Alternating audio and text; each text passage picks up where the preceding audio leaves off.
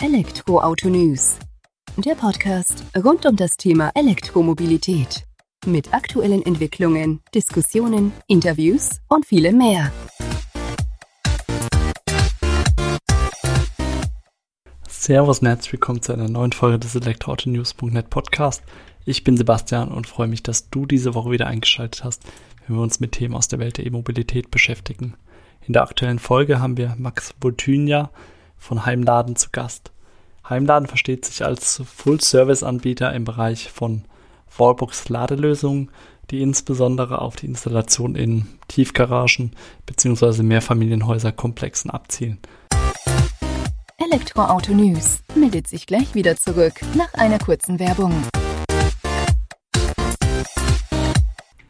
Die Zukunft fährt elektrisch. Das ist eine Tatsache, die uns hier bei elektroautonews.net schon länger bekannt ist. Von daher freut es mich ganz besonders, dass uns Mercedes-Benz Vans in der aktuellen Folge unterstützt. Die neuen E-Vito und E-Sprinter machen Mercedes-Benz Vans im gewerblichen Transportbereich zum Wegbereiter der E-Mobilität. Als Deutschlands aktuell einziger Anbieter findet man dort batterieelektrisch angetriebene Fahrzeuge im Midsize- und Large-Van-Segment vor. Mit der geplanten elektrisch angetriebenen Variante des Citan wird Mercedes-Benz Vans zum Full-Range-Anbieter. Dank der EQ Ready App, die es gibt, kannst du einen elektrischen Van ganz entspannt mit deinem eigenen Smartphone Probe fahren. Ja, aber wie funktioniert das? Das ist eigentlich ganz simpel, denn die App zeichnet dir deine Strecken auf, analysiert dein individuelles Mobilitätsverhalten und berechnet dann den theoretischen Energieverbrauch, um so ein Fahrprofil zu erstellen, das verrät, ob ein elektrischer Van für dich und dein Geschäft in Frage kommt eigentlich eine perfekte Ausgangslage. Denn wie wir selbst wissen, zeigen die elektrischen Vans, dass sich lokal emissionsfreies Fahren, überzeugende Fahrleistung, Komfort und niedrige Betriebskosten bestens kombinieren lassen. Und dank der EQ Ready App weißt du auch, ob sie für dich in Frage kommen. Willkommen zurück zur aktuellen Podcast-Folge. Max lässt uns in dieser Folge mal ein wenig hinter die Kulissen von Heimladen blicken was es mit ja, Wallbox-Installation bei Mehrfamilienhäusern so auf sich hat und worauf man dabei achten muss und inwiefern sich Heimladen von seinen Wettbewerbern am Markt abhebt. Mehr muss man vorab, glaube ich, auch gar nicht sagen. Nun geht es direkt rein ins Gespräch mit Max. Viel Spaß damit. Servus Max, vielen Dank, dass du heute die Zeit nimmst, dass wir uns ein wenig über deine Person, aber vor allem über dein Unternehmen Heimladen unterhalten und du uns auch ein wenig ja mit in die Welt der E-Mobilität aus deiner Sicht nimmst. Vielleicht kannst du dich zu Beginn einfach kurz selbst vorstellen und vor allem auch dein Unternehmen, dass wir wissen, mit wem wir es denn heute zu tun haben. Servus Sebastian, vielen, vielen Dank, dass ich hier heute dein Gast sein darf. Mein Name ist Max Voltynia. Ähm, viele kennen mich als Elektromobilist von Instagram. Ähm, ich habe aber auch was Berufliches mit der Elektromobilität zu tun. Ich habe tatsächlich auch noch nie was anderes gearbeitet außer Elektromobilität. Und ja, wir haben letzten November unser Startup Heimladen gegründet und uns geht es darum, das Laden zu Hause äh, so einfach und zugänglich wie möglich zu machen. Wir äh, bauen Privatpersonen zu Hause Ladelösungen im Eigenheim und vor allem auch in Mehrfamilienhäusern, wo das Ganze ja durchaus nochmal eine, eine ganze Ecke komplexer ist. Und äh, wir sind jetzt seit ein paar Monaten erfolgreich am Markt, haben viel gelernt und darüber würde ich heute gerne ein bisschen berichten. Ja, sehr gerne. Ich denke, das ist auch für unsere Hörer interessant, wenn wir da so den einen oder anderen Schwank aus der Praxis sozusagen zu hören bekommen. Und vielleicht lernt man ja auch etwas, nimmt was für einen eigenen Weg mit. Jetzt hast du gesagt, ihr seid November 2020 gestartet. Ihr unterscheidet euch aber, ja, ich sag mal, von den klassischen Anbietern für Ladelösungen am Markt, indem ihr euer Angebot nun ein wenig mehr ausweitet, noch mehr Service bietet. Vielleicht kannst du dazu ein paar Worte verlieren. Ja, genau richtig. Also wir verstehen uns als Full-Service-Anbieter für unsere Kunden. Das heißt, ähm, dass ein Kunde eigentlich nur uns einmal ansprechen muss, von uns beraten wird, äh, uns dann einen Auftrag erteilt und eigentlich dann nichts mehr mitbekommt, bis er seine Wallbox von uns schlüsselfertig übergeben bekommt, beziehungsweise im Mehrfamilienhaus, äh, bis dann eine zum Beispiel Tiefgarage mit einer ähm, zukunftssicheren Ladeinfrastruktur ausgestattet wurde und äh, die Mieter der Stellplätze oder Bewohner dieses Gebäudes dann eingeladen werden, die äh, Ladeinfrastruktur zu nutzen. Ja, Max, vielen Dank für die Einordnung da schon mal. Und vielleicht kannst du uns aber auch einfach mal aufzeigen, was denn noch alles notwendig ist, außer der, außer der reinen Wallbox-Auswahl sozusagen. Du hattest im Vorgespräch auch so schön gesagt, im Alleingang wird es nichts bei der ganzen Geschichte. Ja, was verbirgt sich da hinter dieser Aussage für dich? Also der häufigste Fall, ähm, den wir haben, ist, dass wir eine Anfrage von einem Mieter in einem Mehrfamilienhaus bekommen, der dort sozusagen Early Adopter ist, der erste und meistens äh, einzige Elektroautofahrer ist und sich eben eine heimische Ladelösung wünscht.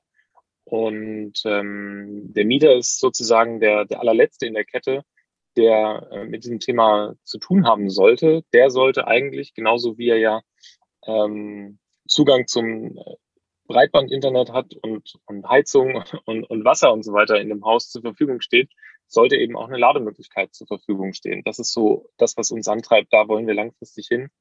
Und ja, im Mehrfamilienhaus, wo vermietete Einheiten ähm, vorherrschen, wo jede Wohnung einem anderen Eigentümer gehört, wo es noch eine Hausverwaltung gibt, die das Ganze orchestriert. Das ist so der, der komplexeste Fall. Das heißt, ähm, typischerweise gehen wir dann hin und versuchen erstmal den Bedarf in diesem Gebäude für eine Lademöglichkeit zu erfassen da gibt es die größten Überraschungen, dass äh, sich herausstellt, dass es eben nicht ein Early Adopter ist, der da angefragt hat und dass er der Einzige ist oder die einzige Kundin, sondern ähm, dass sich auf einmal unerwartet viele Leute melden, die tatsächlich gerne eine Wallbox hätten, weil sie sich gerade mit dem Kauf eines Elektroautos äh, auseinandersetzen oder ähm, ja als Eigentümer einfach zukunftsorientiert denken und eben vorsorgen möchten, wenn dieser Bedarf dann irgendwann mal entsteht. Darüber hinaus gibt es natürlich noch den technischen Teil, wo es, genau wie du gesagt hast, nicht ausreicht, sich eine Wallbox auszusuchen, die einem gefällt, sondern man muss äh, die Elektroinstallation in dem Haus berücksichtigen. Man muss Kontakt aufnehmen zum Netzbetreiber, der dafür verantwortlich ist, dass Strom in diesem Gebäude zur Verfügung steht. Und man muss natürlich, und das ist das heißeste Gut gerade, was die, was die heimischen Ladelösungen angeht, ähm, oder das rarste Gut, sind die Elektrofachbetriebe, die das Ganze bauen müssen. Und äh, da ähm, ja, schalten wir uns dazwischen und für diesen Mieter, der die Anfrage bei uns stellt, äh, genauso für seinen Vermieter, für die Hausverwaltung, äh, für alle Betriebe und sonstigen Ansprechpartner, die involviert werden müssen, springen wir ein, sind die Schnittstelle, äh, der Mittelsmann sozusagen und schauen, dass eine möglichst äh, zukunftsorientierte, äh, smarte Lösung in diesem Gebäude dann gebaut wird. Und äh, derjenige, der irgendwann mal die Anfrage gestellt hat, und diese Formulierung spricht auch so ein bisschen dafür, wie lange es dauert, äh, bis so ein Projekt wirklich umgesetzt wird, äh, dann wirklich die Möglichkeit bekommt, sein Elektrofahrzeug dort zu laden.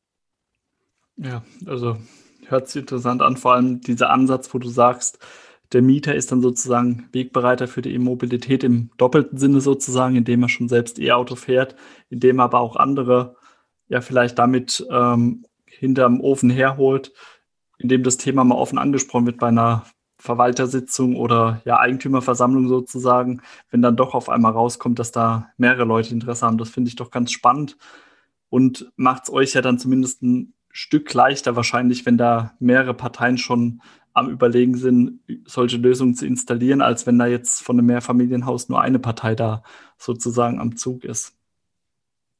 Genau. Und wir haben auch die, die goldene Regel, dass wir in einem Mehrfamilienhaus keine einzelne Wallbox aufbauen, weil das ist nicht zukunftssicher. Das führt ähm, früher oder später dazu, dass diese Lösung nicht ausbaufähig ist. Und ähm, das lehnen wir also ab, wenn jemand so eine Anfrage bei uns stellt. Wir ähm, werden erst tätig, wenn es um mindestens drei Wallboxen geht, in einer Tiefgarage zum Beispiel. Und wir bauen es auch immer so oder planen es immer so zu bauen, dass ähm, ja, mindestens mal die, die Hälfte, wenn nicht sogar alle Stellplätze mit der Zeit elektrifiziert werden können und ohne dass dann nochmal äh, riesige Folgekosten entstehen. Das hört sich auch aus Sicht des Mieters, Vermieters, Hausverwaltung ganz äh, gut an, muss ich sagen. Vor allem, dass ihr da auch so eine klare Linie fahrt und sagt, okay, wir fangen da nicht an rumzustückeln, lassen die ersten beiden ihre Wallbox installieren. In zwei Jahren kommen nochmal zwei mit dazu und dann kommt auf einmal die Masse. Und dann können wir doch die ersten vier Wallboxen wieder rauswerfen, wäre ja natürlich auch nicht zielführend. Von daher genau. gute Ausrichtung. Und äh, der nette Nebeneffekt, womit man dann schön argumentieren kann, ist, wenn sich möglichst viele, wenn nicht sogar alle zusammentun für diese Maßnahme, wird es natürlich für jeden Einzelnen auch wieder günstiger. Denn es gibt gewisse äh, Kosten, die so oder so sozusagen anfallen. Sprich, ähm, es muss der Technikraum meistens um entsprechende äh, Zähler und, und Sicherheitstechnik eben erweitert werden. Ähm, besonders in älteren Gebäuden ist es notwendig, dass der Hausanschluss nochmal ähm, erweitert wird oder ähm, ja, mehr Leistung einfach freigeschaltet wird. Und das hat alles gewisse Einmalkosten, die man natürlich auf besser mehr als weniger Eigentümer in diesem ähm, Gebäude dann verteilt. Und so sind viele dann überrascht, wie günstig man tatsächlich die Elektroinstallation für so ein äh, Gebäude durchführen kann. Um einen Daumenwert zu geben, ähm, ich bin mittlerweile so weit, dass man sagt, in der Tiefgarage kostet die Elektroinstallation für eine Wallbox, also Wallbox ausgenommen, äh, ungefähr 1000 Euro pro Stellplatz. Ab einer Größe von ungefähr fünf bis zehn äh, greift diese Faustformel eigentlich ganz gut. Es gibt, ähm, das musste ich jetzt auch lernen erst, auch Tiefgaragen, wo hunderte Fahrzeuge parken. Da muss man natürlich nochmal genau hingucken, wie man das löst. Aber für diese typische Größe von Mehrfamilienhaus, wo es vielleicht äh, 10, 20, 30, 50 Stellplätze sind, ist, diese, ist dieser Daumenwert ganz gut. Zu dem Daumenwert kommt dann aber, so wie du gesagt hast, nochmal die Wallbox an sich mit dazu, die dann ja natürlich je nach Anspruch ähm, höher oder niedrigpreisiger ist. Aber favorisiert ihr dann auch den Weg zu sagen, okay, jetzt haben wir zehn Stellplätze, die wir ausrüsten, dass es auch zehnmal die gleiche Wallbox idealerweise gibt? Oder besteht da die Möglichkeit, aus welchen Gründen auch immer, auf äh, unterschiedliche Modelle zu setzen? Grundsätzlich ist das möglich. Ähm, weswegen man darüber sprechen muss, ist, weil in den seltensten Fällen so viel Leistung zur Verfügung steht, dass ähm, jede Wallbox, wenn überall ein Fahrzeug ähm, angesteckt wäre, mit voller Leistung laden kann. Also man braucht ein Lastmanagement, was sicherstellt, dass ein äh, gewisser Grenzwert ähm, nicht überschritten wird, so dass im Haus die Wohnungen weiterhin ähm, mit Strom versorgt werden können. Und es empfiehlt sich einfach, überall das gleiche Gerät einzusetzen, weil es dann äh, günstiger wird, dieses Lastmanagement umzusetzen. Und wir gehen sogar noch einen Schritt weiter.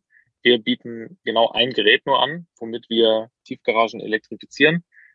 Wir haben äh, uns dafür eine Technik entschieden, äh, die, die wir glauben und die nach unserem Benchmark und, und Wettbewerbsvergleich, den wir durchgeführt haben, äh, absolut führend ist und äh, sich perfekt für das private Laden in Tiefgaragen eignet.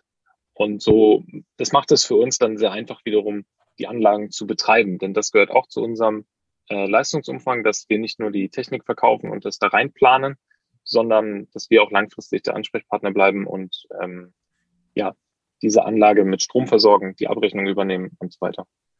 Das heißt dann, wenn du jetzt sagst, ihr seid da, also es spiegelt ja auch wieder den Gedanken des Full-Service-Anbieter gut wider.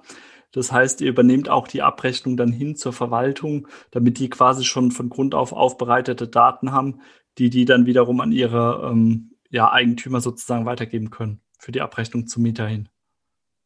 Noch einen Schritt weiter. Wir bieten sogar an, dass die Hausverwaltung damit gar nichts mehr zu tun hat, indem die Verträge ähm, zur Benutzung der Ladeinfrastruktur und entsprechend zum, zum Bezug des Stroms direkt mit uns geschlossen werden.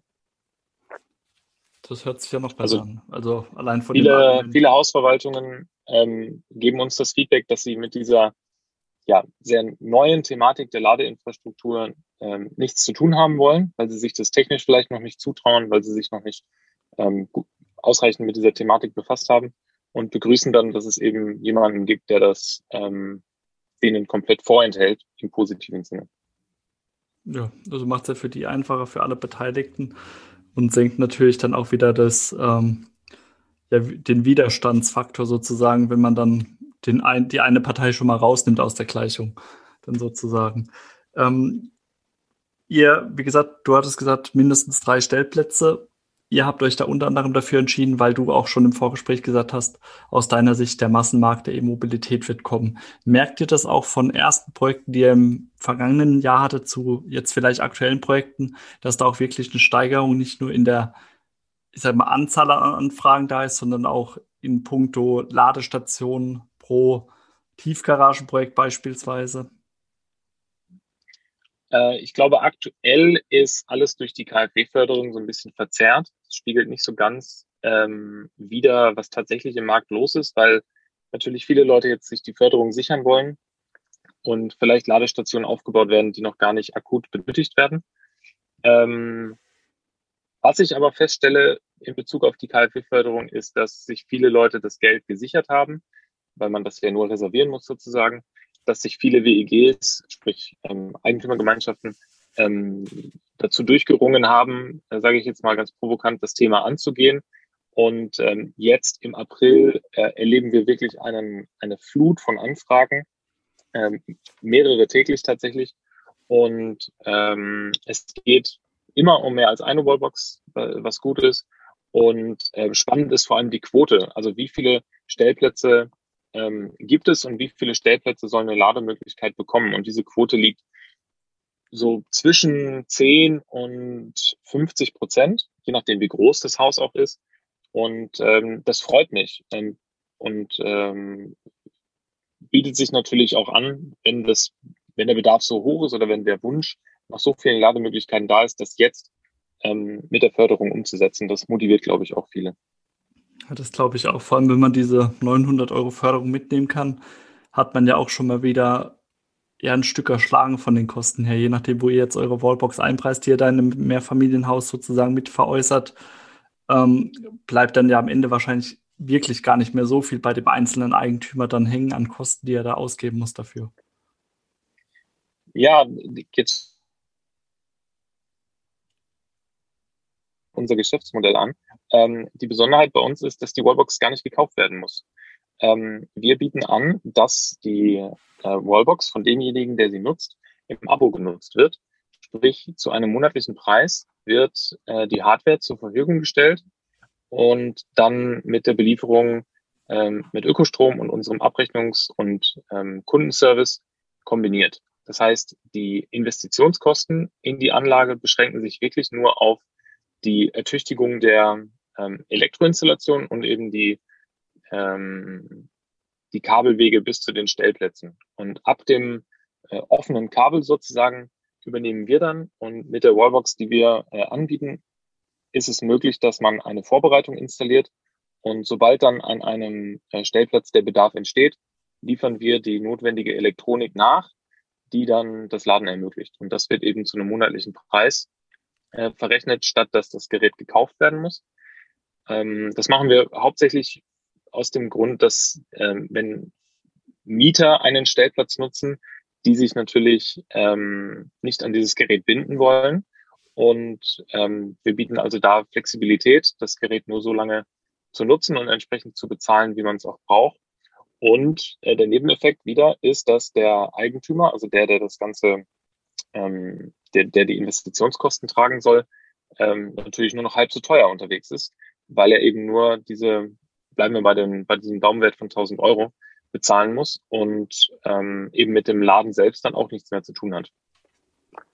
Das hört sich ja insofern schon mal gut an, dass man eben nicht in die Vorleistung gehen muss. Wie verhält sich das aber mit der Förderung dann? Weil wenn ich jetzt keine Wallbox sozusagen in die investiere, aber für die stelle ich ja bei der KfW die Förderung sozusagen, ähm, stellt ihr dann die Förderung? Seid ihr Antragsteller oder wie schlägt sich das in der Praxis nieder? Ja, gute Frage. Und das, das ist auch der, der Knackpunkt an dem Ganzen. Es ist förderfähig. Das habe ich mir bestätigen lassen natürlich, bevor wir dieses Angebot äh, äh, gemacht haben. Ähm, das funktioniert so, dass natürlich, ähm, wie bei jeder anderen Wallbox, ähm, mindestens 900 Euro ausgegeben werden müssen um es mal äh, salopp zu sagen, ja. um 900 Euro Förderung zu bekommen. Und das ist in einer Tiefgarage eben gegeben, weil die Elektrifizierung dieser Stellplätze etwas teurer ist als eben im Eigenheim. Sprich, diese 1000 Euro, die man in die Elektroinstallation investiert, reichen aus, um diese Schwelle äh, von 900 Euro ähm, zu überschreiten. Damit wird das Ganze förderfähig. Die einzige Voraussetzung, ähm, dass auch das Abo-Modell förderfähig ist, oder wird, ist, dass die Wallbox direkt in Betrieb geht. Also man darf nicht nur einen Stellplatz vorbereiten äh, und sich fördern lassen, sondern man muss dort tatsächlich auch eine Wallbox in Betrieb nehmen. Ob die dann gekauft, ähm, gemietet, geleast oder in unserem Fall abonniert wird oder einem geschenkt wird, äh, vielleicht vom Arbeitgeber, ähm, das ist der KfW ähm, beziehungsweise der, der Bundesregierung an der Stelle egal. Hauptsache, da entsteht ein Ladepunkt, der genutzt wird. Okay, danke für die Erläuterung. Das macht es dann schon mal ein bisschen durchschaubarer, durchsichtiger, die ganze Geschichte, transparenter. Das heißt aber auch für mich im Umkehrschluss, wenn du jetzt ungefähr sagst, bei fünf bis zehn Plätzen nimmst du diesen Daumenwert von grob 1000 Euro an. Ich kriege da meine volle Förderung dafür. Das ist ja im Endeffekt eigentlich nur mit 100, 200 Euro Kosten dann erstmal davon gehe. Zusätzlich natürlich der Abogebühren, die dann monatlich, halbjährlich kommen eben bei euch, je nachdem wie ihr abrechnet. Aber ansonsten ist der Invest ja wirklich überschaubar. Genau. Und das ist eben unser, ich sage jetzt mal, äh, Killer-Argument, dass sich ein Eigentümer eigentlich kaum noch vor dem Wunsch seiner Mieter ähm, nach einer Lademöglichkeit verschränken kann, weil es eben eigentlich nur eine minimale Investition ist, weil einfach die Wallbox ähm, von demjenigen bezahlt wird, der sie nutzt. Diese Regelungen würden eh die meisten treffen, dass man sich die Kosten für eine Lademöglichkeit äh, irgendwie teilt. Ähm, aber wir sagen eben, warum sollte der Mieter sich eine Wallbox kaufen, in einem fremden Objekt installieren lassen? Da, davon hat er ja gar nichts langfristig, sondern er möchte ja einen Service nutzen, er möchte ja sein, sein Auto laden. Und dafür ist er bereit, monatlich etwas zu bezahlen. Und sobald er auszieht oder sein Elektroauto ähm, nicht mehr fährt, ähm, weil er vielleicht im Homeoffice kein Auto mehr braucht oder wie auch immer, ähm, bezahlt er eben nicht mehr. Und das halten wir für die, für die fairste Lösung und soll unser Beitrag sein, um noch mehr private Ladepunkte, denn davon werden wir Millionen brauchen in den nächsten Jahren, äh, ins Leben zu rufen. Ja, also ich glaube, da hast du vollkommen recht mit der Aussage, da werden wir Millionen davon brauchen, wenn wir mit dem Massenmarkt Schritt halten wollen, beziehungsweise den auch nach vorne bringen wollen. Jetzt interessiert mich natürlich, wo bewegen sich denn die Abogebühren? Das ist wahrscheinlich von einer Vielzahl von Faktoren, Einflussfaktoren abhängig, aber kannst du uns da auch mal so einen ja, groben Richtwert geben, mit was man denn da so rechnen muss? Ja, das kann man sich ganz einfach merken. Ähm, es setzt sich aus zwei ähm, Bausteinen sozusagen zusammen, dieser monatliche Beitrag. Der eine ist ähm, 50 Euro für die Wallbox pro Monat und äh, der andere Baustein ist eben die Belieferung mit äh, Ökostrom und unser Kundenservice und dass wir einfach als äh, Heimladen der Ansprechpartner für alle technischen und ähm, ja, abrechnungsrelevanten Fragen für diese Anlage sind. Und das haben wir in ähm, Flatrate-Tarife ähm, gegossen sozusagen, ähm, so dass man ähnlich wie beim Mobilfunkvertrag ein gewisses Datenvolumen pro Monat sich kauft und ähm, das natürlich daran orientiert, wie viel man im Fall des Smartphones an, an Datenvolumen verbraucht oder im Fall des E-Autos äh, bei uns, wie viel man eben laden möchte, wie viel man fährt und wie hoch der Anteil ist, den man zu Hause nachladen möchte. Und da bieten wir äh, Stand heute fünf Tarife an. Der kleinste davon richtet sich an Plug-in-Hybrid-Fahrer, die ähm, ja, ihr Auto ja bitte auch laden sollen, aber natürlich einen entsprechend geringen ähm, elektrischen Energiebedarf haben, bis hin zu einem ähm, vollelektrischen und ähm, Vielfahrer-Fahrprofil haben. Und äh, genau, da gibt's fünf Unterscheidungen und ähm, das wird dann mit dem, mit dem Hardwarepreis kombiniert. Und wenn wir jetzt mal gerade diese zwei Beispiele aufnehmen, sozusagen, wir nehmen mal einmal den Plug-in-Hybrid-Fahrer, der wirklich hoffentlich äh, elektrisch lädt und den vollelektrischen Vielfahrer, dass wir das jetzt mal in Zahlen dann sozusagen haben. 50 Euro Wallbox ist bei beiden gleich. Und dann kommt eben nochmal der Tarifpart oder Tarifteil mit dazu. Kannst du dazu dann was sagen? Ja, also der, ähm, der Tarif XS, habe ich es jetzt mal ähm, genannt, ist äh, 50 Kilowattstunden im Monat. Mhm. Äh, das heißt dann 19 Euro im Monat. Und der größte Tarif sind 600 Kilowattstunden. Das entspricht so ungefähr ähm, meinem Energiebedarf, weil ich ja recht viel unterwegs bin. Äh, das sind dann 159 Euro im Monat. 159. Und ähm, wenn man das runterrechnet, äh, zeigt sich das ähm, natürlich auf die Kilowattstunde gerechnet, dass bei äh, einem höheren Verbrauch immer günstiger wird, weil eben es nicht nur um den Strom geht, sondern in dieser Flatrate versteckt sich natürlich auch eine kleine äh, ein kleiner Beitrag dafür, dass wir ähm, den ganzen Service anbieten können. Genauso würde das auch bei jedem anderen Full-Service-Anbieter aussehen, nur dass die meisten eben den Weg gehen, dass sie wirklich äh, sehr genau messen und auf die Kilowattstunde genau äh, abrechnen und dann eine monatliche Gebühr sozusagen da oben draufschlagen. Wir versuchen es eben genau umzudrehen, machen einen äh, attraktiven Preis, den man pro Monat bezahlt. Dieser Tarif kann selbstverständlich von Monat zu Monat äh, gewechselt werden. Das heißt, wenn sich für jemanden ein, äh, ein anderes Fahrverhalten, ein anderes Ladeprofil irgendwie ergibt, dann kann er das natürlich auch anpassen. Und äh, ja, so können wir die Abrechnung äh, vereinfachen, schneller, digitaler und ähm, ja auch für den Kunden am Ende günstiger machen und glauben, so haben wir ein ganz äh, attraktives Angebot und die Anfragen und die Menge an äh, Angeboten, die wir schreiben dürfen, spricht dafür.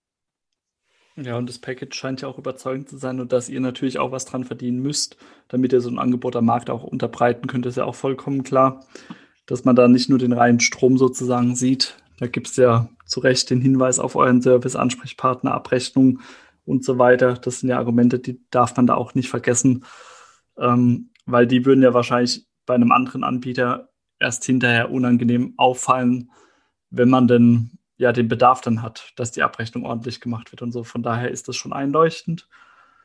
Ähm, für mich wäre jetzt natürlich noch interessant, du sagst, ihr habt viele Anfragen, ihr schreibt viele Angebote. Jetzt setzt ihr auch Projekte um. Du hast selbst das äh, Thema von mit eingeworfen, Elektriker. Also bei uns auf dem im Städtchen, sage ich mal, ist da nicht jeder Elektriker in der Lage dazu, so Wallboxen zu installieren. Habt ihr da ein festes Netzwerk dafür? Wie macht ihr das? Guckt ihr dann immer nach Regionen, wo ihr unterwegs seid, dass ihr da Partner habt oder sucht ihr die dann selbst raus? Wie geht ihr da vor? Also grundsätzlich haben wir mal ähm, regional gestartet und wollen also sehr konservativ wachsen, indem wir immer mehr äh, Regionen sozusagen erschließen. Und dieses Erschließen bedeutet, dass wir vor Ort einen Elektrofachpartner finden, mit dem wir ähm, ja die Art von Ladeinfrastrukturprojekten, sprich in der Tiefgarage, äh, gut umsetzen können und der unser Produkt ähm, versteht und ähm, ja auch mit dem Geschäftsmodell ähm, mitgeht. Wir arbeiten, äh, und das möchte ich da dazu sagen, immer ähm, mit individuellen Preisen für die Elektroinstallation, weil ich bin ähm, kein Freund davon, wenn man eine Installation zu einem Festpreis verkauft und dann ein großes Sternchen dran macht, was jetzt in dieser Pauschale enthalten ist und was nicht. Mhm. Das kann eigentlich für den Kunden nur nachteilig sein. Das heißt, wir gehen entweder den Weg, dass wir uns ähm, ausreichende Unterlagen vorab zukommen lassen, um äh, eine Kostenabschätzung oder vielleicht sogar eine vollwertige Elektroplanung ähm, äh, machen zu können, so dass man ähm, ja sagen kann, was es kosten wird für jeden Einzelnen. Alternativ, wenn das Gebäude vielleicht etwas älter ist und keine Unterlagen vorliegen oder wenn es eben in der Nähe ist eines unserer Partners, dann fährt man natürlich auch äh, persönlich vorbei, schaut sich die Gegebenheiten an und kann dann ein noch besseres äh, Angebot unterbreiten. Und äh, ja, so schalten wir eine Region nach der anderen frei und ähm, haben eben gewisse Filter gesetzt, was für Anfragen wir äh, aktuell bearbeiten wollen. Und da ist eben einer, dass wir äh, mindestens eine gewisse Anzahl von Wallboxen in Betrieb nehmen wollen, damit sich dieser ganze Aufwand da auch lohnt. Klar, muss ich am Ende dann auch rechnen. Das ist schon nachvollziehbar. Jetzt wollte ich gerade, muss ich nochmal kurz den Schwenk zurück machen. Ähm, die Wallbox an sich bietet die aber nur im Abo an oder kann ich auch sagen, okay, ich beziehe zwar diesen zweiten Tarifpart Ökostrom, Service, Abrechnung, Ansprechpartner und kaufe mir die Wallbox oder geht das bei euch tatsächlich nur im Verbund? grundsätzlich äh, ist es möglich, auch eine Wallbox zu kaufen. Ähm, besonders häufig kommt der Wunsch natürlich von ähm, Eigentümern in Mehrfamilienhäusern, die selbst in den Wohnungen, ähm, die sie in diesem Objekt haben, wohnen. Die haben dann natürlich äh, kein Interesse dran, sich die Kosten mit einem Mieter irgendwie zu teilen. Wir wollen aber langfristig auf jeden Fall dahin kommen, dass wir alle unsere Kunden diese monatliche ähm, Bezahlweise sozusagen reinbringen, weil da liegt eigentlich der, ja, das ist das besonders Charmante an diesem Modell, dass man einfach eine geringe monatliche Belastung hat, einen Ansprechpartner hat, der sich für diese, für diesen Service kümmert und dass man eben diese hohen Investitionen nicht mehr hat.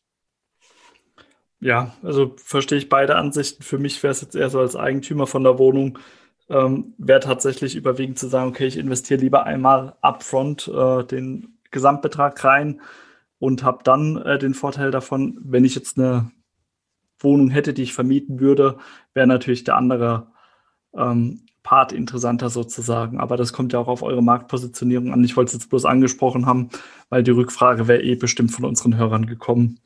Äh, Gehe ich ganz stark davon aus. Jetzt ja, die kommt auch bei unseren äh, Anfragen regelmäßig. Also die, ähm, die viele Eigentümer wollen es einfach kaufen, Aber auch da gibt es eine gewisse Verzerrung mit der KfW-Förderung. Alle ähm, oder viele Kunden haben eben diese 900 Euro im Kopf und haben dieses, diesen Drang, diese 900 Euro irgendwie ausgeben zu wollen.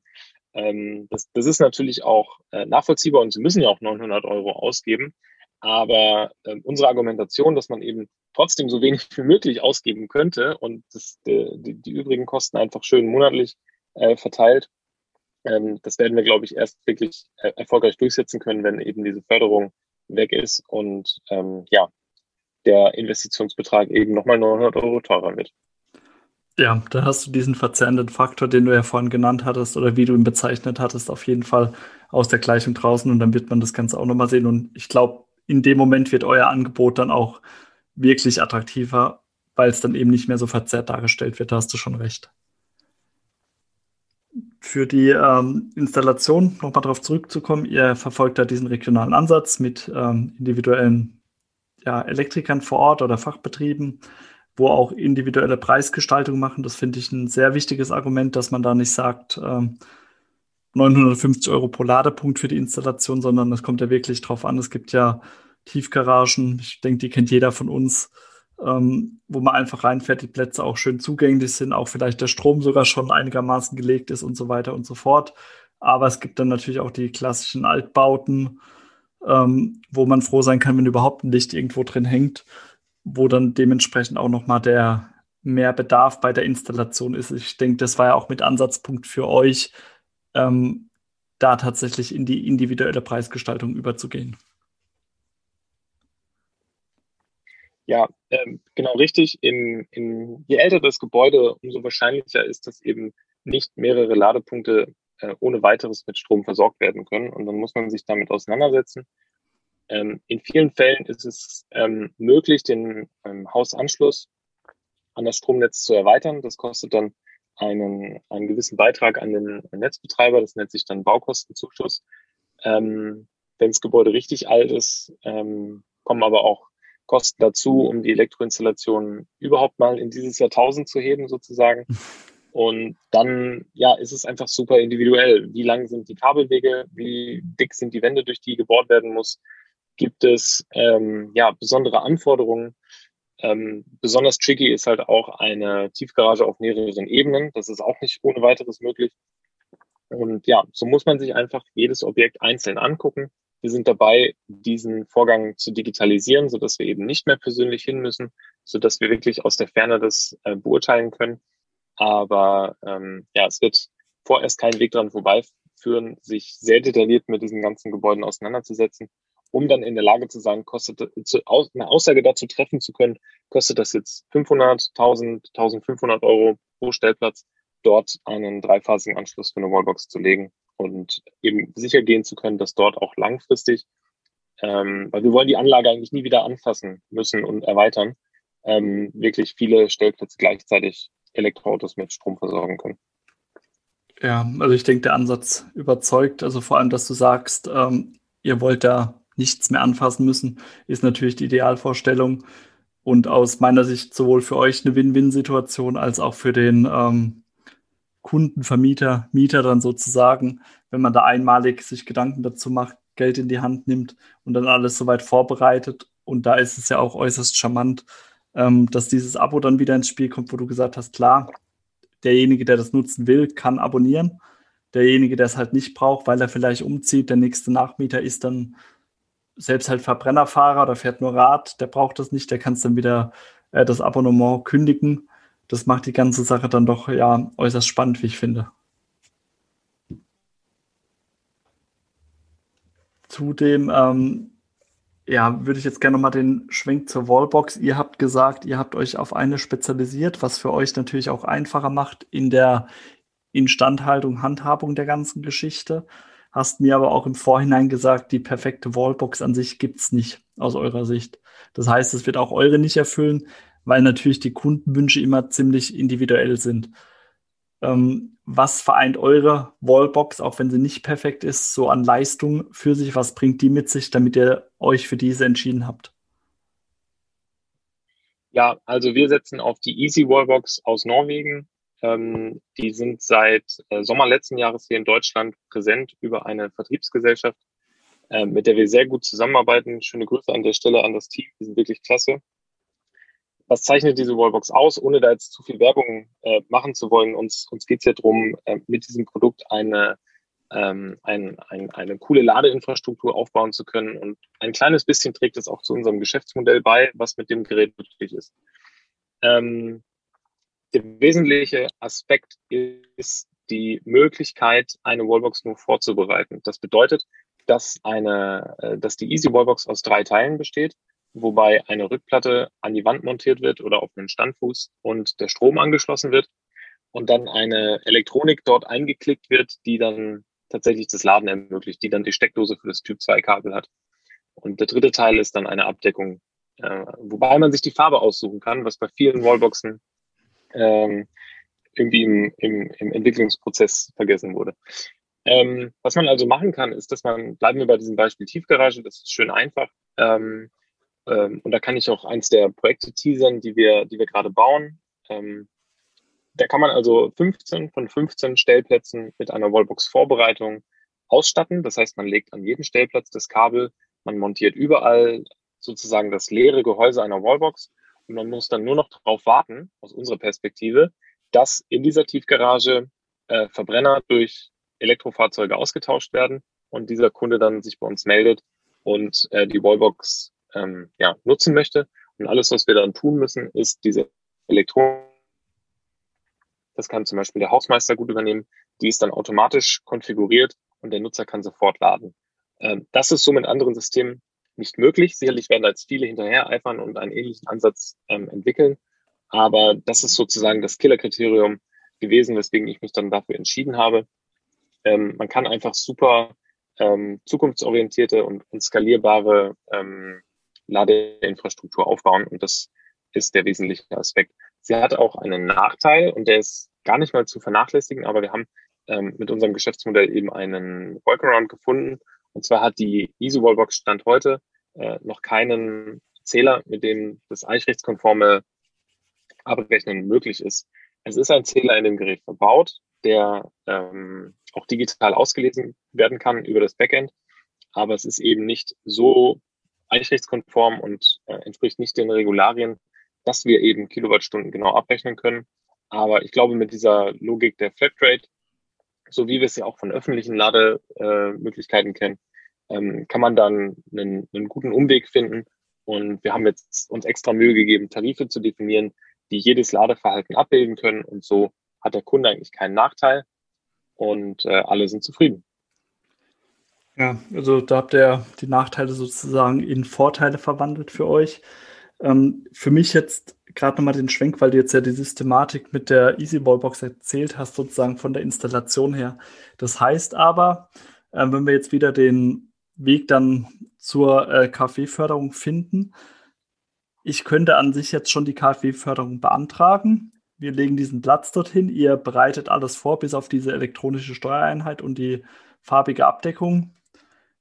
Und würde dafür dann sozusagen schon meine Förderung bekommen? Oder bekomme ich die dann auch erst, wenn die Wallbox dort komplett voll funktionsfähig mal einen Monat im Betrieb war? Selbst wenn ich dann das Abo erstmal wieder aufschieben würde. Genau, also die Förderung gibt es natürlich nur für einen Ladepunkt, der tatsächlich in Betrieb genommen wurde und äh, genutzt werden kann. Das heißt, in diesem Fall hat der Kunde äh, 15 Mal die Vorbereitung bezahlt und 15 Mal sozusagen den Elektriker das, äh, die, die, die Elektrifizierung des Stellplatzes äh, machen lassen. Ähm, in dem Fall gehen jetzt, glaube ich, ab Start drei oder vier Wallboxen erst live und erst und nur für diese Menge ähm, kann eben die Förderung dann ähm, ja auch beantragt werden. Aber dafür ist diese Tiefgarage halt vorbereitet, falls irgendwann mal 15 von 15 Fahrzeugen äh, laden wollen. Und vielleicht gibt es bis dahin ja die nächste Förderung oder ja, es war einfach ein Investment in die Zukunft. Denn äh, so schrecklich teuer war es in dem Fall jetzt gar nicht. Wir sind deutlich unter den 1000 Euro pro Stellplatz geblieben, äh, obwohl wir den Hausanschluss erweitern mussten, obwohl das gar nicht so einfach war, aus dem Technikraum das Kabel oder die Kabel äh, bis in die Tiefgarage zu legen. Und ja, der Eigentümer ist total happy und stolz, dass er jetzt seinen Mietern diese Lösung anbieten kann. Ja, das ist so der wichtigste Faktor, wenn man dann als Vermieter auch sozusagen auf seinem auf dem Weg seiner Möglichkeiten zum Wegbereiter für die E-Mobilität wird. Könnte es ja gerne noch mehr Vermieter aus dieser Richtung geben, oder?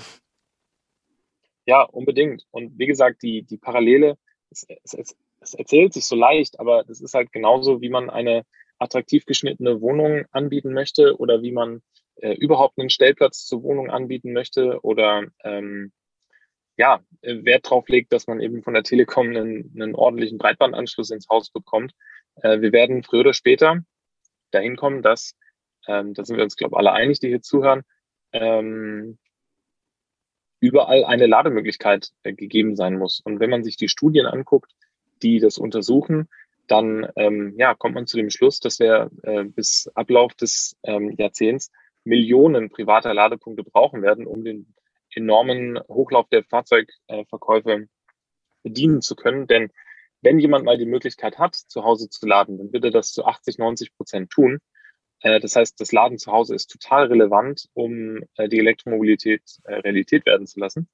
Und ähm, ja, ich freue mich immer, wenn Vermieter auf uns zukommen und das in so großem Stile angehen wollen und ihren Mietern sozusagen einfach einen Gefallen tun oder einfach bereit sein wollen dafür, dass dieser Bedarf irgendwann entstehen könnte. Und man darf ja auch nicht außer Acht lassen, dass Mieter mittlerweile einen Anspruch auf eine Lademöglichkeit haben nach der neuesten Gesetzgebung.